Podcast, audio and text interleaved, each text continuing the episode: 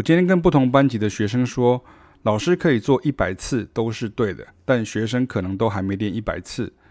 这是一个需要学生自己勇敢去面对的现实，就跟英文的面对现实就是 face the music 一样。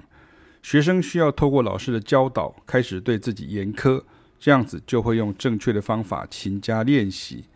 正如老师拍影片的时候呢，可以提出很多种方法。一般网友就是看过去而已啊，反正没有要操作的话，顶多就多个音乐尝试。但是如果是实作的学生，除了老师的耐心之外呢，真的要自己放缓脚步，耐心去发掘差异啊，甚至可能有技巧上的不足，需要靠练习弥补。所以，我们以前常常被老师告诫，或者是自己体会到了，当自己耳朵进步的时候，就是开始嫌弃自己的时候。这时候的动力就是花时间仔细练习的。学生如果对自己严格，就是老师的福气。老师的一百次都是对的话，那表示背后有一百倍数以上的练习时间与实战经验。